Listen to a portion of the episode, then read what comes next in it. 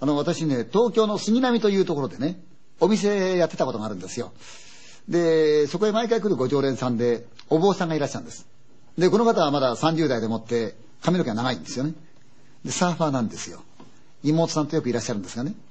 その人が、稲川さん、私ね、あの、すごい経験したことあるんですよって言うんですよ。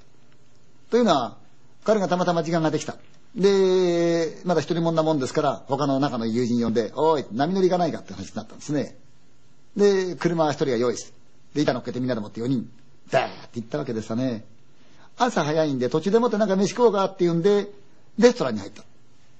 大したもん食べる必要もないもんだから、えーいっつったら女の子が飛んできて、いらっしゃいませーっつって。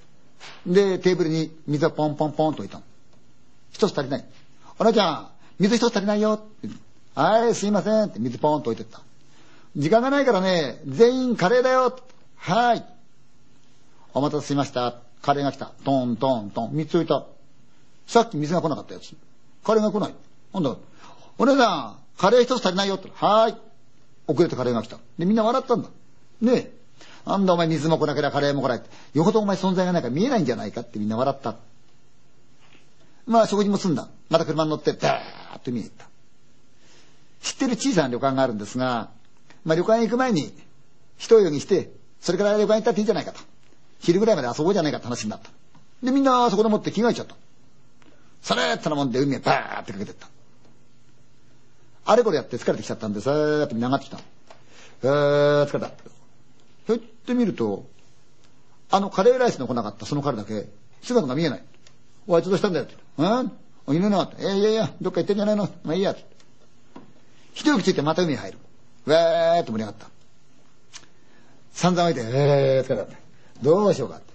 えじゃああともう一息したら旅館に行こうか。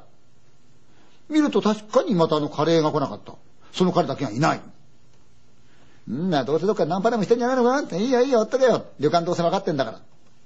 で、またみんな海入る。昼も過ぎたんでみんな上がってきた。はい、じゃあ行こうか。やっぱり彼の姿がない。お、どうしようかっていいよ。どうせどっかしけ込んでんだからあいつは。ほっとけほっとけよ。うん。旅館分かってんだからそれでいいじゃねえか。んで、旅館へ行っちゃった。一っ風呂浴びて上がってくると食事の支度ができてるんで、みんなビール開けながらいい気持ちになった。たまな、この波乗りなもんですから、体疲れてるんでしょうね。そのうちみんなゴローンと寝ちゃったの。うん。恐れ入ります。ごめんください。恐れ入ります。声がする。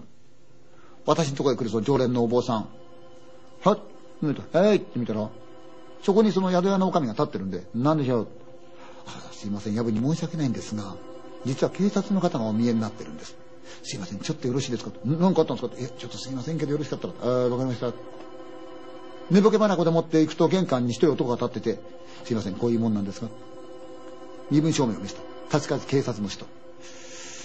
突然なんですが、ご一緒にいらっしゃった方でもって、まだ帰らない方いらっしゃいませんか？へえ、言いますけど、なかったんですか？なんか事件がなかったんですか？いや、そうじゃないんですが、実はあの、昼過ぎに死体が上がったんですよ。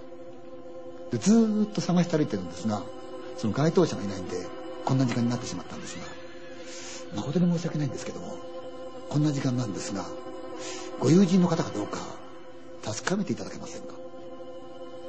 いや、だってあいつはどっかへ、まあ、いやいや、ちょっと待ってくださいよ。で、おい、起きれよ、起きれよ。えなんだよ。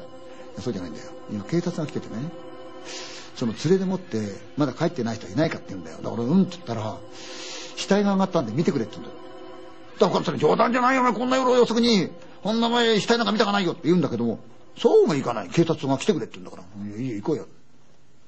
で、警察官に言われるまま車に乗った。まあ、うちへ来るこの常連の坊さんは仕方ない黙ってるんだけど、二人はもう収まんない。冗談じゃねえだ、あの野郎、本当にな。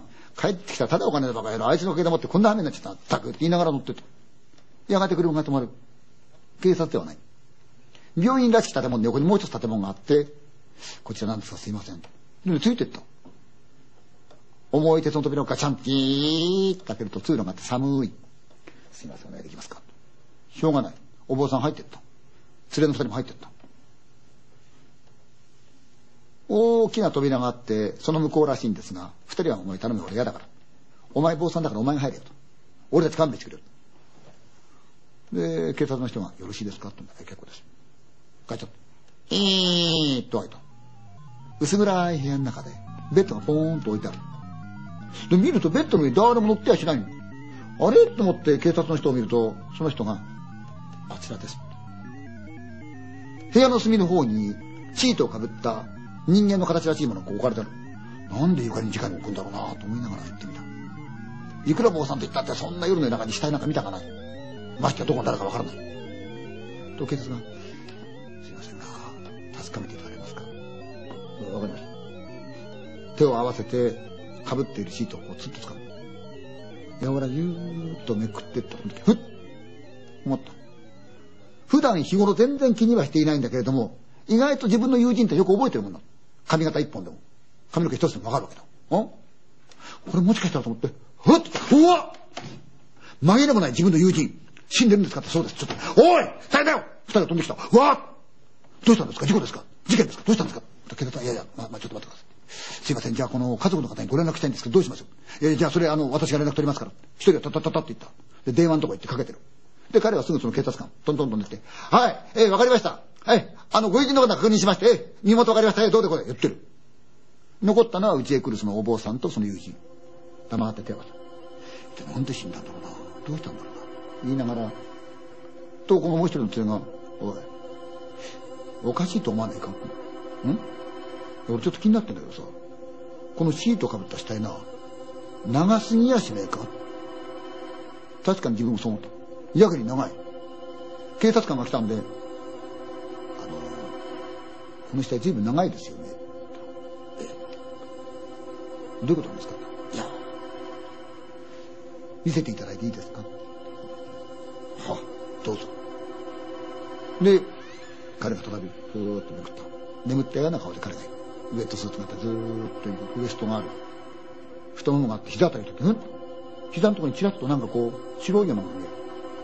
なんだと思ってふわっとめくった。うわなんとその友人の膝のところに白髪の老婆がガッとしがみついて指が太ももがぐーっと掴んでこっちを睨んでる。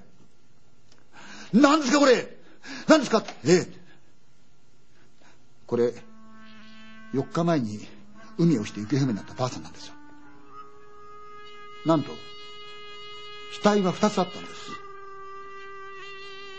なんで4日前に亡くなったばあさんが友人にしがみついてるんですか？と警察の人が、ええ、それがわからないから悩んでるんです。って言ったって言うんですよね。これは、サーファーの死ということと、おばあさん、全く別物として新聞に載ったそうです。